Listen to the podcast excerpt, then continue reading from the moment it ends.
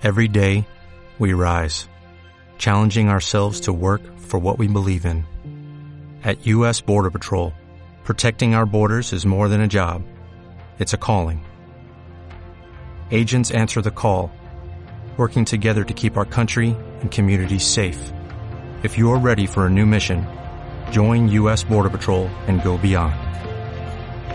Learn more at cbp.gov/careers. Will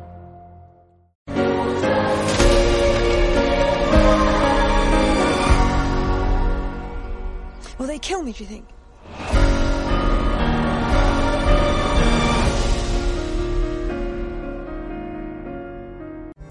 Cine, cine, cine, cine. Más cine, por favor.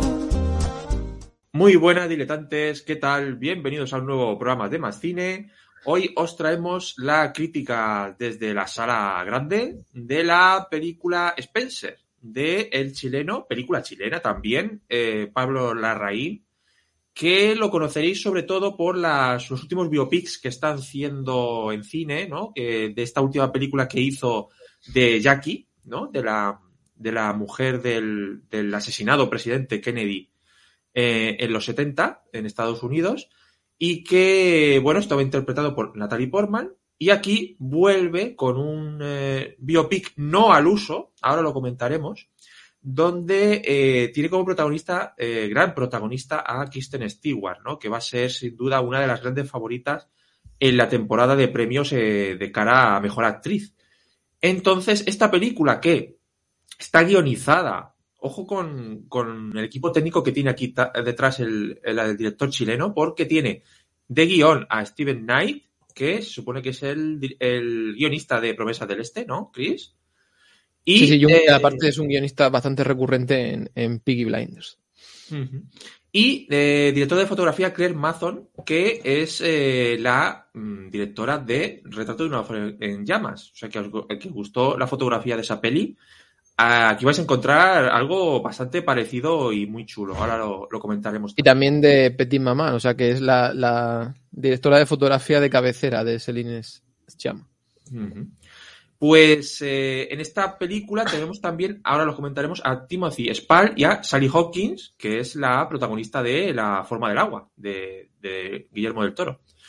Así que tenemos eh, esta historia sobre eh, Diana Spencer, por eso se llama así la, la película, de Diana de Gales, donde eh, nos va a relatar la historia, solo en tres días, de Diana durante las unas navidades a finales de los 90 eh, que tiene que reunirse con toda la familia real, con el príncipe Carlos, con la reina Isabel, con toda la, la prole real, de la realeza británica y donde va, eh, nos va a enseñar un poco cómo fueron esos tres días en, en, aquella, en aquella mansión y sus vivencias eh, y su sufrimiento también. Y que además, digamos que fue el detonante esos días en los que decidió eh, que iba a abandonar definitivamente la, la familia real británica. Entonces, a partir de aquí, con esta premisa, el director eh, Pablo Larraín nos muestra una película que yo creo que os puede sorprender bastante. Vamos a ver, Chris, ¿qué te ha parecido esta Spencer? Recordarte que nos ayudas a crear contenido dándole al like, suscribiéndote y activando las notificaciones. Puedes informarte de todo lo que hacemos en Instagram y Twitter. También puedes escuchar nuestros podcasts en iBox y ver nuestros directos en Twitch. Toda esta información y más la tienes abajo en el cuadro de la descripción. Continuamos.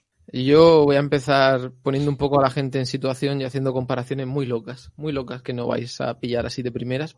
La película, en vez de ser un biopic al uso, que es verdad, que yo salí del cine y salí, como dije ayer en redes, salí flotando, me pareció maravillosa la película, pero aquí viene el tema eh, concreto, me pareció maravillosa la experiencia. ¿Por qué? Porque más que una película, es una experiencia. Y ahora diréis, ¿pero es un biopic? Sí, pero es un poco, y esta es la comparación que no vais a entender, es un poco Dunkerque.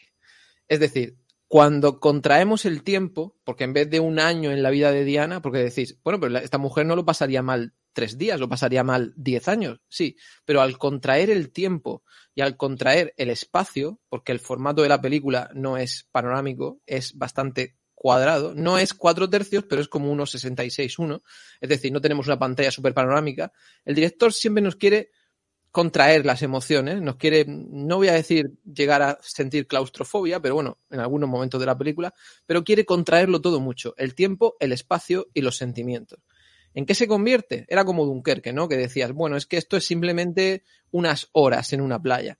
Ya, pero lo que consigue con eso es que se convierta en una experiencia. Y el director intenta que el espectador, más que seguir una historia de años y de, y de problemas en la familia, más que eso, que también hay por ahí un poco, lo que intenta es que con el trabajo de Stewart te lleguen los sentimientos, las sensaciones, la ansiedad, la soledad, el dolor, es decir, que sientas lo que quiere que sientas y lo que se supone que sentía Diana en ese, en ese momento. Es decir, va mucho más por ahí que por el clásico biopic de eh, tenemos problemas familiares, a ver cómo los solucionamos, ahora estoy mejor, ahora estoy peor. No, eso está muy concentrado en tres días y vais a tener, si conectáis con el personaje, que yo creo que es casi imposible no conectar, vais a tener las emociones muy, muy a flor, a flor de piel. Sobre todo porque lo que quiere transmitir es, más que nada, soledad, pero también la sensación de eh, ansiedad. La ansiedad está muy, muy repuntada en la película. Y si hay gente que, que haya padecido este, esta sensación, este trastorno, se puede hacer la película un poco, eh, un poco malsano el ambiente. O sea, lo llegas a sentir mucho. Por ese lado, la película está súper conseguida. Pues la gente me preguntaba, ¿pero qué tal Stewart en la película tal? O sea, vamos a ver, Stewart no se llega a quitar la cara de Stewart en ningún momento. Es decir, sí que hay momentos en que la ves con el vestido, haciendo un gesto, el peinado, y dices, ay, parece Diana. Pero es verdad que gran parte del metraje parece quién es, o sea, Stewart. No, no creo que busquen un, un, un retrato 100%, un calco. Como dice al empezar la película, es una fábula basada en una tragedia. Es decir, eh, cogemos una historia real y hacemos una versión. Yo creo que es, es una versión un poco llevada al extremo, que no quiero decir que fuera irreal, porque imagino que lo pasaría así de mal, pero es verdad que está un poco mmm, llevada a, su, a, su, terreno. No sé si a lo grotesco, pero está un poco, todo está muy eh, llevado al extremo. Las sensaciones, las, los géneros de la película, que por momentos se torna en película de, terror, pero bueno, eso lo comentaremos ahora después. Pero yo no quiero decir que no fuera así, pero que la, la actriz te lleva a un nivel de ansiedad que te tiene que llevar te tiene que llevar en una hora cincuenta o en dos horas y lo consigue, lo consigue. Entonces, no es que estemos buscando, por ejemplo, Rami Malek en Bohemian Rhapsody, no es que estemos buscando eso, no estamos buscando eh, una persona que sea 100% igual a Diana y, y, y, y, te recuerde todos los planos, no, sino que simplemente te transmita lo que ella sentía o podía sentir, porque nadie estábamos en su piel, en, en, aquellos días y además muy intenso para que, para que te duela, ¿eh? para que lo sientas bien. Bueno, por ahí la película para mí es perfecta. Y luego tenemos el apartado técnico, que es una locura, y aquí sí que la voy a comparar, y también un poco en el género, y es una, una comparación también un poco locuela, pero bueno, espero no quedarme solo. Me recuerda muchísimo este hombre moviendo la cámara a Kubrick, muchísimo. Y tengo dos referencias súper claras, que son El Resplandor y Barry Lyndon. O sea, eh, lo que hace este hombre en una, en un, vamos a decirle, palacete, porque no llega a ser palacio, casa palacio o palacete de campo, es impresionante. Y hay muchas escenas que están iluminadas con velas. O sea, a mí, por momentos, me parecía estar viendo Barry Lyndon en cuanto a la majestuosidad y en cuanto al movimiento de la cámara como flotando. Y me diréis, ¿y el resplandor a qué viene? Pues que el personaje de Diana es muy, es muy, es muy Jack. O sea, es muy, es, es, nos quiere llevar un poco a la locura, ¿no? Y, esta película está cargada de travelings, de travelings eh, maravillosos de Pablo Larraín, que yo creo que esta película se supera a sí mismo, se supera. Cuenta con muy poco, cuenta con un comedor, una habitación, un hall y el campo. Cuenta con muy pocos elementos. Yo creo que le sacan muchísimo partido.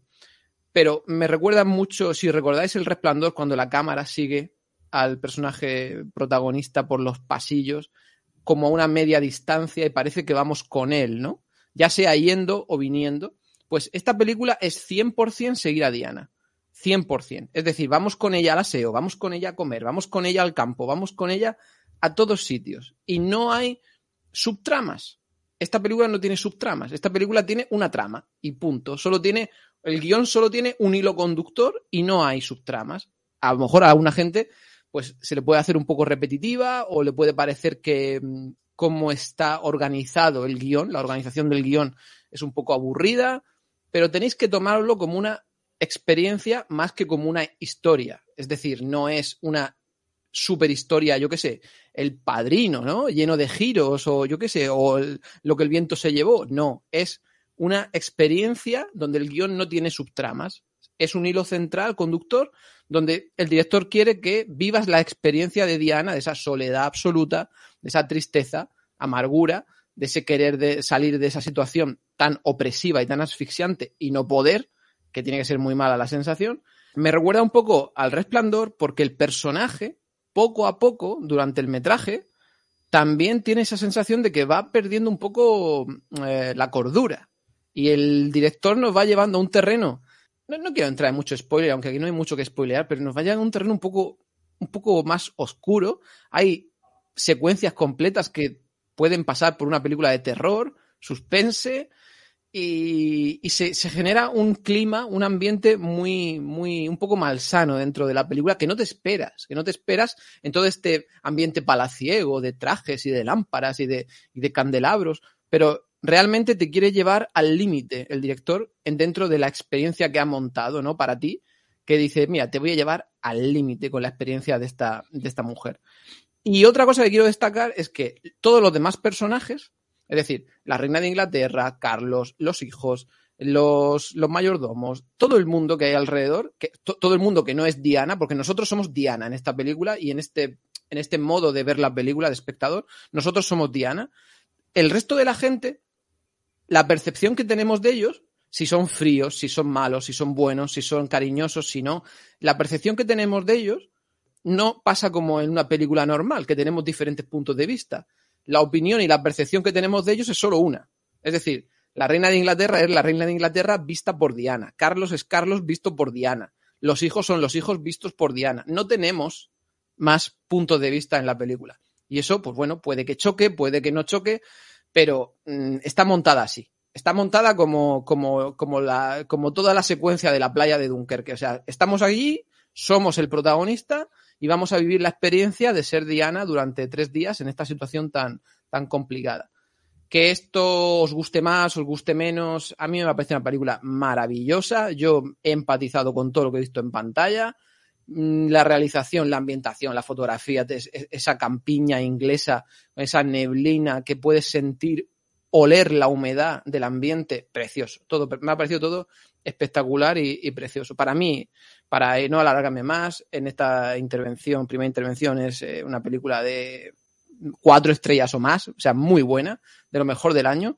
Y os recomiendo que, que vayáis todos a verla. Y Stewart, pues bueno, yo no tengo que salir a reivindicarla porque siempre me ha gustado, pero no dejo de decir que una de las mejores actuaciones del año, obviamente. Pues eh, yo tengo que dar mi opinión yo. Después de la pedazo de. Bueno, me parece la, la opinión perfecta, o sea, para describir la película. O sea que yo, yo lo que puedo aportar. mm, No, tus impresiones, lo que a ti te hizo sentir. Sí, no, no, es que estoy totalmente de acuerdo en, en prácticamente todo. Entonces, eh, realmente, mm, para que a la gente le sirva la, la crítica después de lo de Kiss, por aportar algo más, porque de verdad es, yo creo que ha definido la película perfectamente. Yo creo que es una película para que, vaya, quien le guste Diana lo va a, sufrir y a gustar mucho la película. Pero también al público que no sea un personaje que le interese tanto, yo creo que también puede conectar con ella. Porque eh, como habla tanto de esas emociones de, vivir en un lugar donde no quieres estar, eh, creo que puedes estar muy identificado con el personaje. Y, como dice Chris, al ser tres días solo, ves realmente cómo se encuentra ella encerrada en ese lugar con personas que no, ni ellas, ni ella le gustan esas personas, ni a ella, ni esas personas les gusta a ella realmente. Y, y, solo tiene a sus hijos y se, es muy bonito las partes de sus hijos, que están muy bien los actores eh, niños en la película, están muy bien, lo hacen muy bien. Y yo creo que es una película que si estás esperando emociones, eh, lo vas a encontrar. Si estás esperando ver algo diferente a un biopic, lo vas a encontrar. Y si esperas ver algo diferente, algo que te mezcle un poquito los géneros, eh, también lo vas a encontrar.